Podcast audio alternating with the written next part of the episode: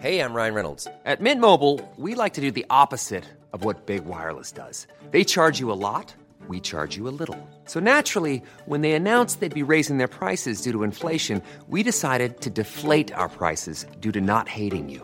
That's right. We're cutting the price of Mint Unlimited from $30 a month to just $15 a month. Give it a try at mintmobile.com slash switch. $45 upfront for three months plus taxes and fees. Promo rate for new customers for limited time. Unlimited more than 40 gigabytes per month. Slows. Full terms at mintmobile.com.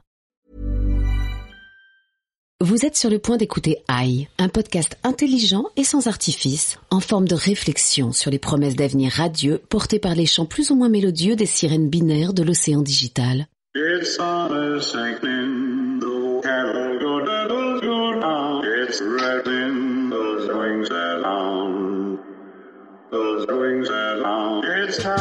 Bonjour, je suis Vincent Malone et si vous m'entendez, c'est que vous êtes en train d'écouter AI, le podcast tout en douceur qui analyse pour vous les conséquences plus ou moins positives et lucratives de l'évolution de l'intelligence artificielle sur nos quotidiens.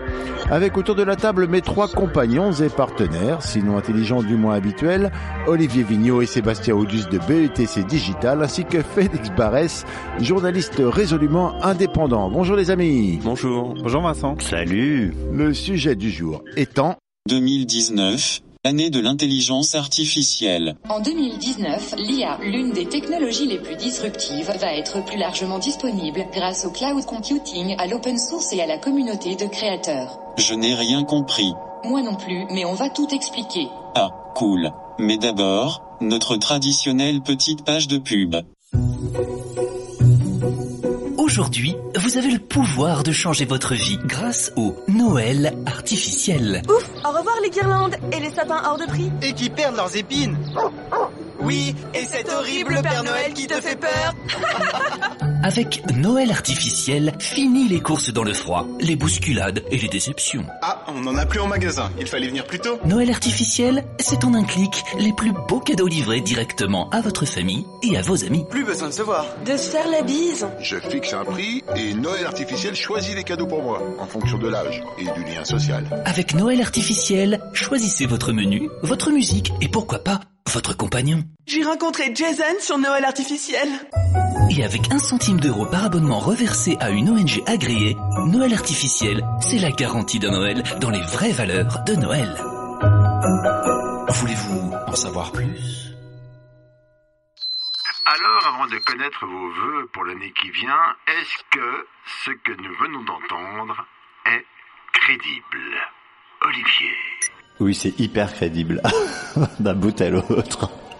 Mais oui, oui, c'est crédible. Et d'ailleurs, on va y revenir parce que moi, ça me fait penser quand même à la place que Amazon est en train de prendre dans nos vies, c'est-à-dire nous proposer des choses personnalisées qui viennent à nous comme ça de plus en plus naturellement. Et on n'est pas si loin de ce que tu nous racontes, euh, Vincent. Sébastien? Ça me semble assez crédible, oui, effectivement. Et puis on en a beaucoup parlé cette année, encore plus avec euh, les manifestations qu'on a eues en France. Il y a eu euh, soi-disant une percée du e-commerce qui est pas si claire que ça. En fait, les chiffres ont l'air d'être à peu près euh, habituels par rapport à, ce qui se passe les années précédentes. Mais quand même, on a beaucoup parlé du fait que finalement les manifestations des gilets jaunes allaient plutôt favoriser le e-commerce que le commerce traditionnel. Donc ça me paraît tout à fait crédible votre publicité, Vincent. Et alors, Sébastien, quels sont vos vœux pour l'année 2019 Alors moi, j'ai deux vœux. Le premier, c'est de faire très attention à votre digital well-being. Car vous savez que comme les GAFA ont été beaucoup attaqués cette année sur le fait qu'ils créaient des addictions, etc., ils ont tous répondu, et notamment euh, Apple, en nous aidant à mieux maîtriser notre consommation de nos téléphones. Et donc, pour une info pratico-pratique, je peux même vous dire que vous allez dans temps d'écran dans les réglages de l'iPhone et vous pouvez voir en direct live combien vous consommez de vos différentes applis et même mettre des alertes en disant si j'ai fait trop d'Instagram aujourd'hui, eh bien je vais me bannir moi-même d'Instagram parce que c'est pas bon pour mon digital well-being ou en français mon bien-être digital. Donc on fait attention à son bien-être digital, ça c'est important, et surtout on fait attention à la pollution numérique. Je pense que ça va être un des gros sujets de 2019 parce qu'on n'en a pas forcément conscience, parce que tout est dématérialisé, mais quand on envoie des mails, en fait, ça pollue. ça pollue beaucoup. Et on estime qu'en 2019, en fait, l'industrie numérique va devenir tout aussi polluante, voire plus polluante que l'aviation civile, qui était quand même un des grands euh, coupables annoncés euh, du réchauffement climatique. Donc attention à adopter des bonnes pratiques euh, pour ne pas polluer la planète inutilement avec, par exemple, des mails répondre à tous qui souvent ne servent à rien et qui en plus polluent. Olivier, vous avez également des vœux pour 2019 Mais oui, bien sûr, quand on souhaite les vœux, on souhaite des vœux de santé. Et alors moi, je vais vous souhaiter des vœux de santé dopés par l'intelligence artificielle. C'est-à-dire que c'est le moment ou jamais de se dire que 2019, c'est peut-être l'année où on va pouvoir profiter de l'intelligence artificielle au service de notre santé quotidienne. C'est déjà le cas, on en avait parlé euh, dans les hôpitaux, avec les radios, etc. Il y a Nestlé qui a proposé un, service qui s'appelle le Wellness Ambassador Service, qui en gros nous demande au départ un petit échantillon de notre ADN, donc c'est juste un peu de salive, pas très pas très méchant, et ensuite à partir de là, on prend en photo tout ce qu'on mange et ils analysent en fonction de votre ADN ce qui est le meilleur pour vous, les nutriments qui correspondent le mieux à votre métabolisme ils vous conseillent sur ce que vous devez faire évoluer dans votre alimentation. C'est hyper simple, hyper concret et ça c'est vraiment de la santé personnalisée. Félix, quels sont vos vœux pour 2019 Mes vœux pour 2019 au niveau de l'intelligence artificielle, c'est de voir se développer justement toute la réflexion autour de l'intelligence tout simplement parce que euh, voilà, il y a notamment l'UNESCO qui a demandé qu'on mette l'accent sur les enseignements humanistes, philosophiques parce qu'en fait cette technologie, elle va nous demander de nous réinterroger sur ce qu'on est, sur ce qu'on veut, sur l'intelligence en général. Donc je pense qu'on va aller euh, on va retourner vers des bases philosophiques qui nous manquent peut-être pour euh, au niveau éthique pour envisager ça sereinement. Donc je trouve ça intéressant qu'à la fois on progresse d'une manière technologique, mais que ça nous ramène à des bases intellectuelles euh, qui sont là depuis des milliers d'années finalement. Pour moi, c'est un truc d'éducation et d'aider les gens à mieux comprendre ce qui se passe quand c'est la machine qui réfléchit toute seule. Et j'ai vu un, ce matin un programme qui se propose de faire ça, qui s'appelle Craft, C-R-A-F-T, qui est fait par deux youtubeurs plutôt euh, smart et qui raconte en fait les enjeux du machine learning, de l'intelligence artificielle et qui appelle à, vachement à s'interroger sur le sujet. Donc pendant que vous vous embêterez un peu pendant le dîner de Noël, vous pouvez toujours aller sur YouTube et regarder Craft. Je ne suis pas payé pour faire cette recommandation, je le dis. Qu'est-ce que va être cette année 2019 Qui commence? On se parle beaucoup d'Amazon et de leur rôle, et notamment leur capacité à proposer les produits les plus adaptés à chacun, parce qu'ils ont des algorithmes très puissants.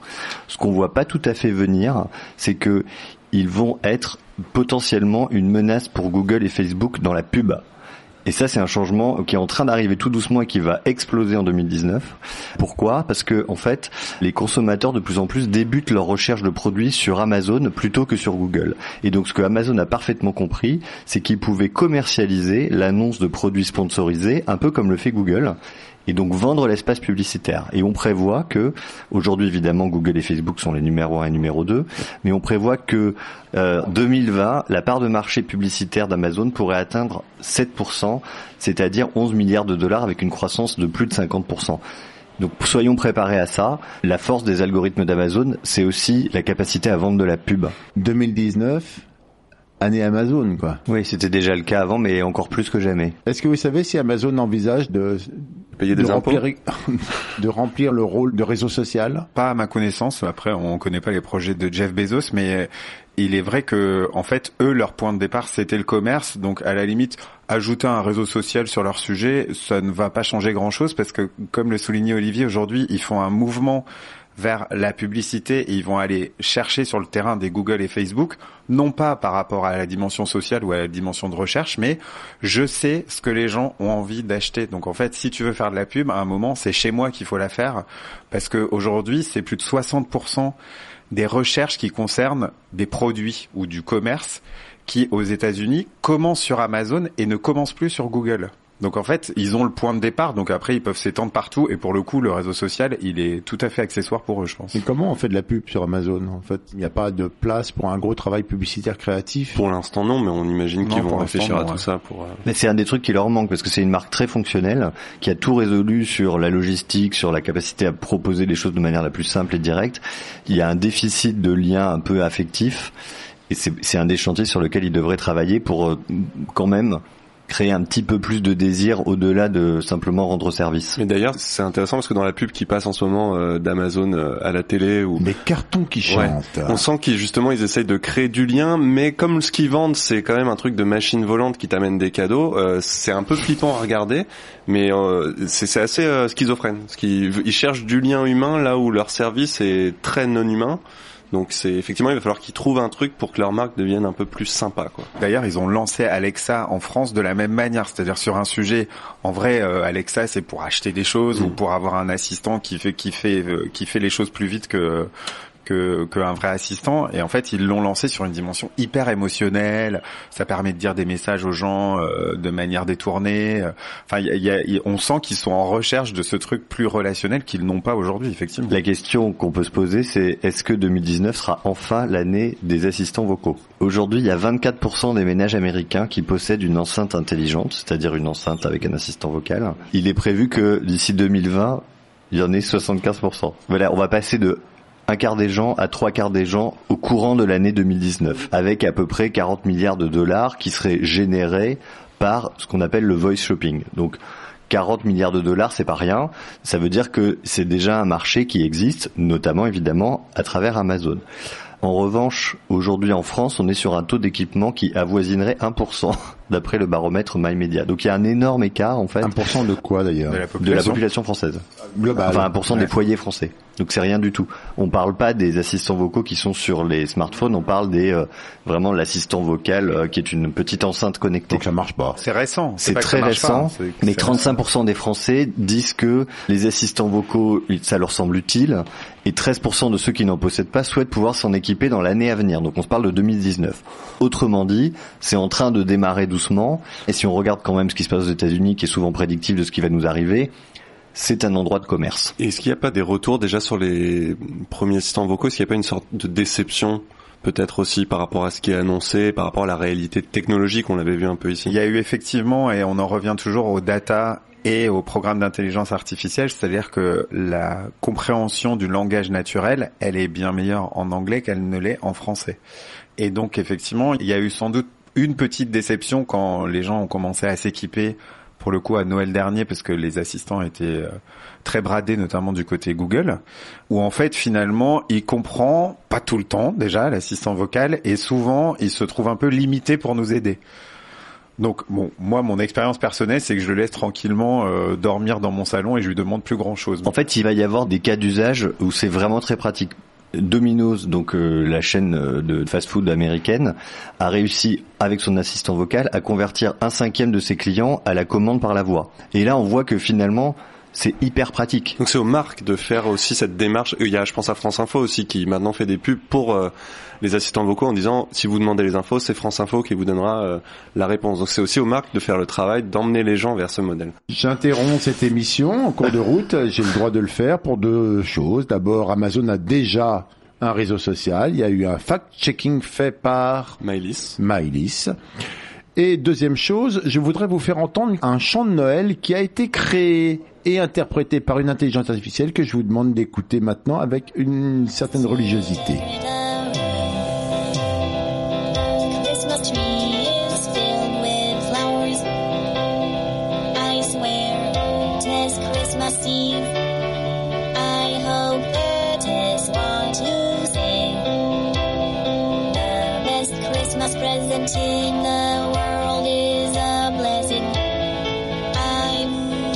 C'est un mix K-pop. euh, Moi, ça me fait penser. Vous connaissez Dorian Pimpernel? Il fait ça. C'est exactement ça.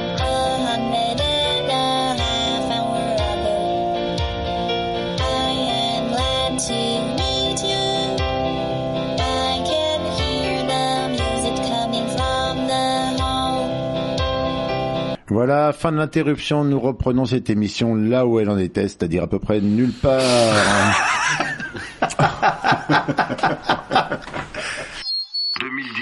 2019, euh, quoi d'autre? Qu'est-ce qui nous attend? Alors moi j'ai peut-être une contre-tendance à cette année d'Amazon et des algorithmes. C'est peut-être l'envie de désalgorithmisation. En 2018, on a vu se lever quand même assez fortement une fronde contre les GAFA parce qu'il y a eu des abus dans les algorithmes, il y a eu les scandales Cambridge Analytica sur Facebook, etc. Et il y a eu ce phénomène qu'on appelle des filter bubbles, qui en gros explique que les algorithmes aujourd'hui des Google et autres Facebook nous enferment dans ce qu'on pense déjà, nous enferment dans nos opinions politiques, dans nos opinions autour des sujets qui peuvent nous intéresser, plus que de nous ouvrir. Donc il y a, eu un- une sorte de contre-feu assez puissant cette année sur oui les algorithmes c'est super, mais en même temps ça nous enferme. Et du coup je me demande si l'année prochaine on va pas avoir un besoin de certaines personnes, loin de- de- d'être toute la population, mais de se dire je voudrais sortir de la bulle de l'algorithme pour retourner un peu vers l'autre, pour aller me confronter à des opinions différentes de la mienne. Et, on voit en fait euh, aujourd'hui, par exemple, un Twitter, ils ont mis en place sur leur réseau social la possibilité de se désabonner entre guillemets de l'algorithme. C'est-à-dire que ton fil euh, Twitter tel qu'il t'arrive, on retrouve une part de hasard, une part de surprise, alors qu'aujourd'hui, ton fil Twitter, il est très défini par l'algorithme, ce que j'ai aimé, ce que j'ai retweeté, etc. Donc du coup, ça prend en compte les contenus que je vois.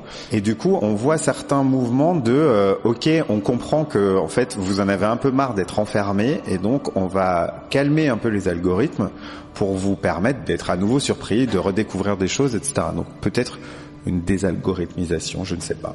Mais est-ce que c'est pas justement ça l'intelligence, de savoir, Non. de savoir s'adapter euh, Non, ce qui est intéressant, et là on revient à ce que je disais un peu plus tôt, c'est que on redécouvre par le biais de l'intelligence artificielle, qui est un miroir un peu pour nous de ce qu'on est, qu'on se met dans des cases. Et effectivement, c'est intéressant de se dire que par ce mouvement-là, les gens découvrent, bah oui, mince. Je suis dans une case, je ne vais pas chercher au-delà. Euh, L'intelligence artificielle, visiblement, arrive vite à me donner une identité, mais je ne veux pas être que ça. Dans la vie de tous les jours, on est tous dans des cases et on redécouvre le fait qu'on peut en sortir si on le choisit. Euh, en fait, c'est un truc très simple, mais l'intelligence artificielle a ce bénéfice de nous mettre face à nos carences, à nos défauts, ou tout simplement à ce qu'on est. Et je trouve ça intelligent. Et à la fois, c'est, euh, comme vous disiez, un mouvement d'intelligence de base de se dire, mince, si je sortais un peu de chez moi pour voir ce qu'il y a ailleurs. 2019, année de l'intelligence artificielle, et les marques, elles préparent quoi dans ce sens? Ben, les marques, elles s'emparent euh, beaucoup de tout ce qui est machine vision, tout ce qui est reconnaissance d'image, reconnaissance faciale, reconnaissance des gens, et elles s'en emparent pour euh, pour le coup personnaliser la relation. C'est-à-dire que on voit de plus en plus de startups qui se montent pour dire tiens si Félix rentre dans un magasin et qu'il est déjà venu, ce serait intéressant que euh, je suis vendeur dans ce magasin, je puisse le reconnaître, le saluer avec son prénom, savoir lui dire exactement euh, ce dont il a besoin par rapport à ce qu'il a déjà acheté. Et donc on voit en fait cette technologie-là qui a été un peu utilisée en 2018 par les marques. On se dit que ça va augmenter de plus en plus parce qu'on a envie d'une relation personnalisée et que les vendeurs, si on va dans les magasins, nous, nous reconnaissent euh, à notre juste valeur. Enfin, j'ai l'impression d'entendre ça depuis 120 ans. hein. Non mais regarde, prenons un exemple super concret de notre client euh, La Roche-Posay qui a fait un partenariat avec euh, YouCam Makeup qui est en gros une appli de reconnaissance faciale, donc il y a de l'intelligence artificielle en fait qui est capable d'analyser le visage des gens quand ils sont face à leur smartphone, face à la caméra, et qui est capable de détecter les points noirs, les boutons, la nature de la peau, la manière dont les rides se forment, donc qui est capable en fait d'aller chercher un set de data pour analyser vraiment le visage comme le ferait probablement moins bien, mais comme le ferait un dermato, pour proposer une recommandation de traitement qui soit personnalisée et adaptée. Ça c'est très concret et ça c'est c'est ce genre d'initiative qui va se développer et qui est un vrai service rendu aux gens. Donc c'est pas euh, c'est pas des choses abstraites dont on se parle comme ça. C'est vraiment des services super. Il faut essayer. Mais ce qui est intéressant, c'est que non seulement ça va s'accentuer, mais que les marques qui ne feront pas ce travail de personnalisation vont prendre du retard par rapport aux autres et vont être presque pointées du doigt. C'est-à-dire que maintenant, le consommateur, il s'attend à cette personnalisation. Même sur les, voilà, on parle de Netflix, on supporte plus maintenant de pas avoir de recommandations et d'avoir à chercher. On veut tout de suite qu'on nous dise qu'est-ce que je regarde? Aujourd'hui, on estime que les Américains, ils passent une heure par jour à chercher du contenu à regarder sur Netflix. On est dans un monde où il y a trop de trucs à regarder. Aujourd'hui, Netflix, sur la fin de l'année, ils avaient annoncé 8 milliards de dollars d'investissement.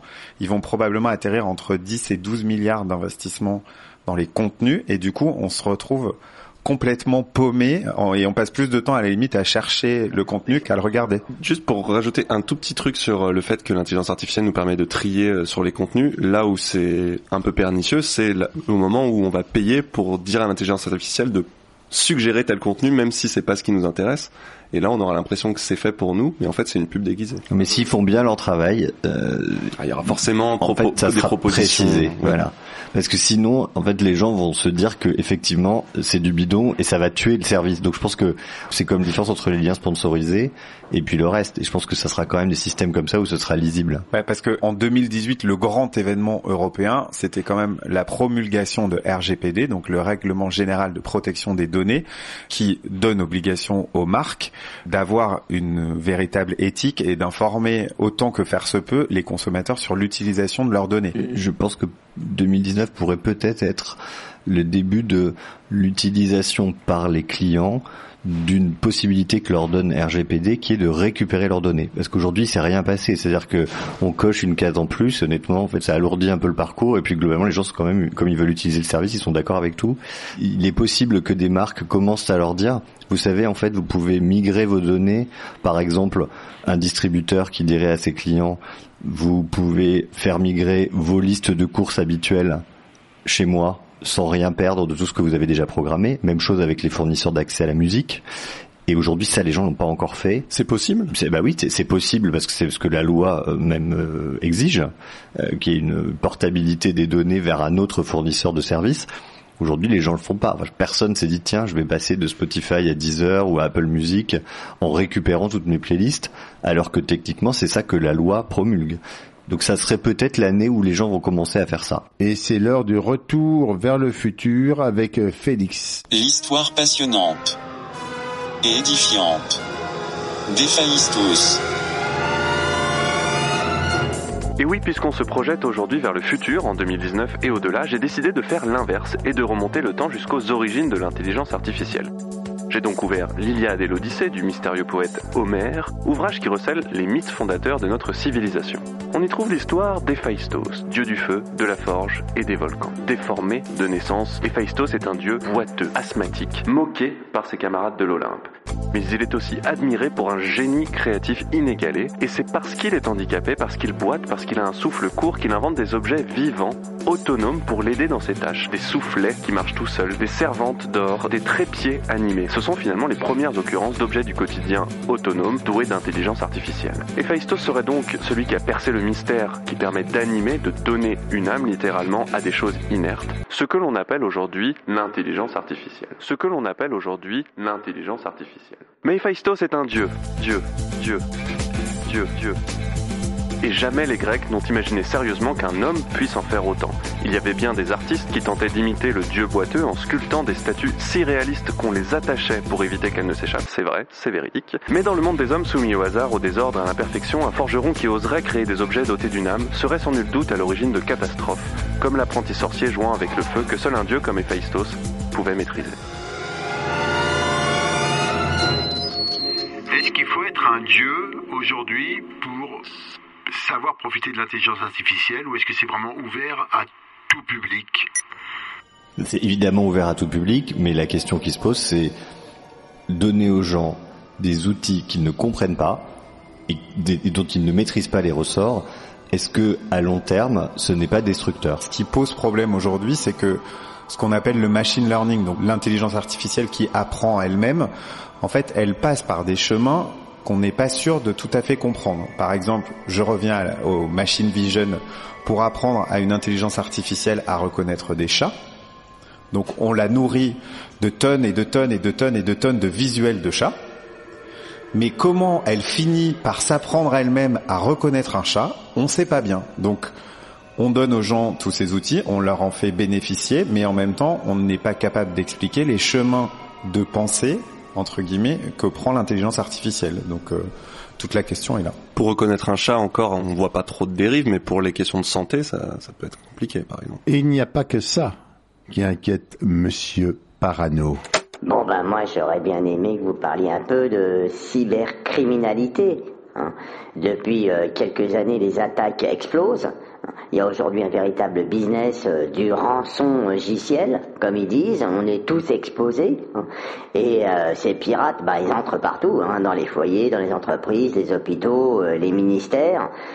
Alors quand on annonce pour 2019 au moins euh, une attaque massive hein, de cybercriminalité, euh, bon ben il y a de quoi flipper quand même. Il a bien raison. C'est un des sujets euh, qui obsède les gens et à juste titre, c'est euh, comment se protéger comment euh, évidemment protéger ses données, mais au-delà protéger sa vie, parce que l'intrusion dans ma vie digitale et donc ma vie tout court semble de plus en plus possible et de plus en plus probable. Il y a des assurances qui commencent à proposer des produits autour de ça, euh, et, et en tout cas, c'est les, les, les cabinets d'études prévoient que c'est un des thèmes aussi qui va être très très très gros euh, dans les, les années qui viennent. L'espionnage industriel euh, peut se poser, le hacking de secret défense euh, peut se poser, et surtout la question de la rançon. C'est pour ça qu'il y a notamment euh, euh, des prévisions euh, sur le fait qu'on va peut-être finir par interdire le paiement de rançon parce que en fait tous les jours il y a des rançons qui sont payées hein, par des grands groupes, par des mêmes des services publics qui se font hacker, qui payent, qui finissent par payer et ça encourage en fait le hacking. S'il y a une loi qui interdit le paiement de rançon, ça mettrait fin à une pratique dont on ne parle jamais mais qui coûte très très cher à l'État notamment et aux grandes entreprises. Ce qui est assez amusant, c'est que ça redonne une place assez centrale aux gars des systèmes d'information, ceux qui étaient un jour à une époque étaient planqués au sous-sol, etc. En fait, ils deviennent hyper importants parce que des menaces d'attaque ou des attaques, il y en a tous les jours, notamment avec euh, les manifestations qu'il y a eu récemment. Moi, j'ai eu des témoignages de plusieurs clients qui travaillaient sur euh, ah bah il y a, y a peut-être une cyber manifestation et on va essayer de faire tomber notre site internet, etc. Donc euh, c'est un vrai truc de tous les jours qui est aujourd'hui entre les mains soit des DSI, donc des directions des systèmes d'information, soit des directions du digital qui doivent se protéger de plus en plus contre ces cyberattaques euh, qui deviennent un quotidien en fait hein, globalement. Sachant qu'elles utilisent euh, notamment l'intelligence artificielle qui leur permet, par exemple avec un virus ou un malware, de l'envoyer et avec l'intelligence artificielle de le tester sur plein plein plein de data, sur plein plein d'environnements, de l'envoyer partout, d'avoir des retours avant de passer à une phase d'attaque plus importante. Enfin, l'intelligence artificielle est évidemment un outil que ces gens-là manipulent autant que nous, autant que les gens qui n'en font pas quelque chose de malveillant. Donc eux aussi, ça leur permet d'avancer. 2019, l'année de l'intelligence artificielle. Espérons que ce sera une année intelligente et pas trop artificielle. Est-ce que, pour terminer sur notre plus gay, il y a un ou deux euh, cadeaux artificiels à mettre sous le sapin? Oui, on a plein d'idées cadeaux. hein. Alors, vous allez acheter une veste connectée Google Levis, qui est un vêtement magnifique et qui en plus vous permet de faire sonner votre téléphone quand vous l'avez perdu parce qu'en fait la veste est donc une veste euh, intelligente que vous pouvez connecter à votre smartphone que vous perdez tout le temps. Pas mal, non? C'est 250 dollars en ce moment, c'est en promo sur le site internet de Levis, donc euh, un Ouais, cadeau, euh, voilà.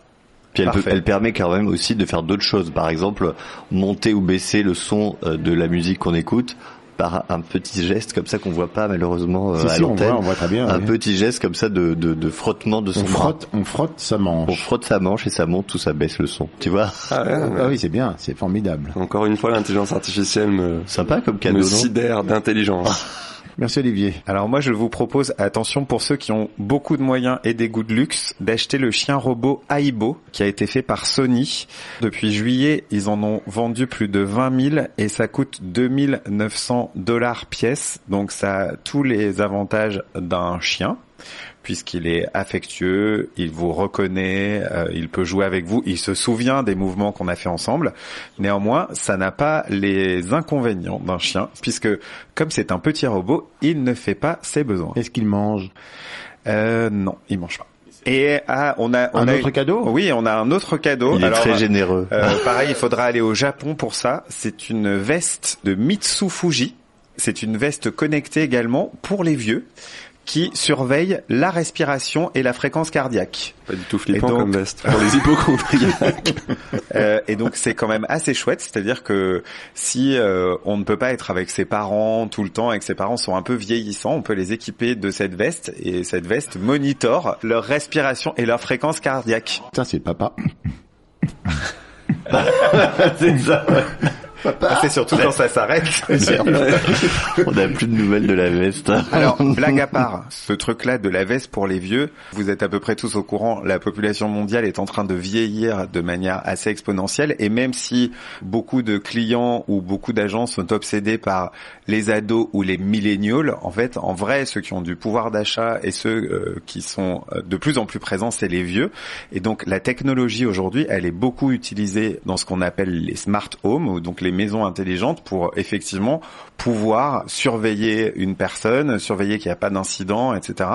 Parce qu'on n'est pas forcément toujours à proximité euh, de ses parents qui vieillissent. Et c'est un marché investi par pas mal de marques, notamment IBM. Moi, Je pense que ça peut être un vrai développement de l'intelligence artificielle sur effectivement euh, garder à domicile des personnes qui ont besoin de soutien ou d'aide pour pouvoir effectivement être surveillées, contrôlées, et que l'intelligence humaine intervienne qu'à un moment précis parce que ça, Ça coûte moins très cher. cher. Bah oui, ça coûte moins cher Ça. en fait que de les mettre dans des dans des maisons évidemment. On va regarder nos, nos parents à la télé le soir. Très bien, Olivier, Sébastien, Félix, merci. On se retrouve en 2019, l'année artificielle, pour d'autres euh, émissions.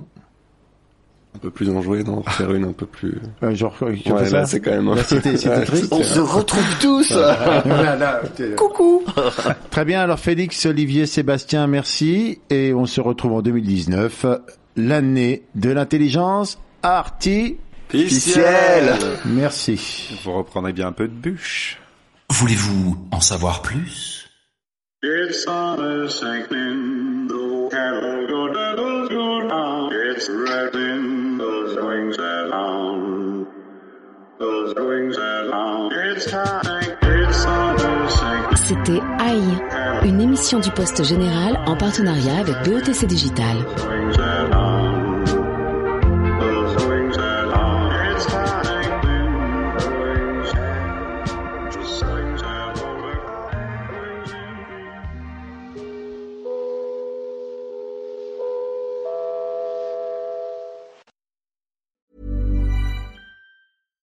deserves the best, and there's no better place to shop for Mother's Day than Whole Foods Market. They're your destination for unbeatable savings, from premium gifts to show-stopping flowers and irresistible desserts. Start by saving 33% with Prime on all body care and candles. Then get a 15-stem bunch of tulips for just $9.99 each with Prime. Round out Mom's menu with festive rosé, irresistible berry chantilly cake, and more special treats. Come celebrate Mother's Day at Whole Foods Market.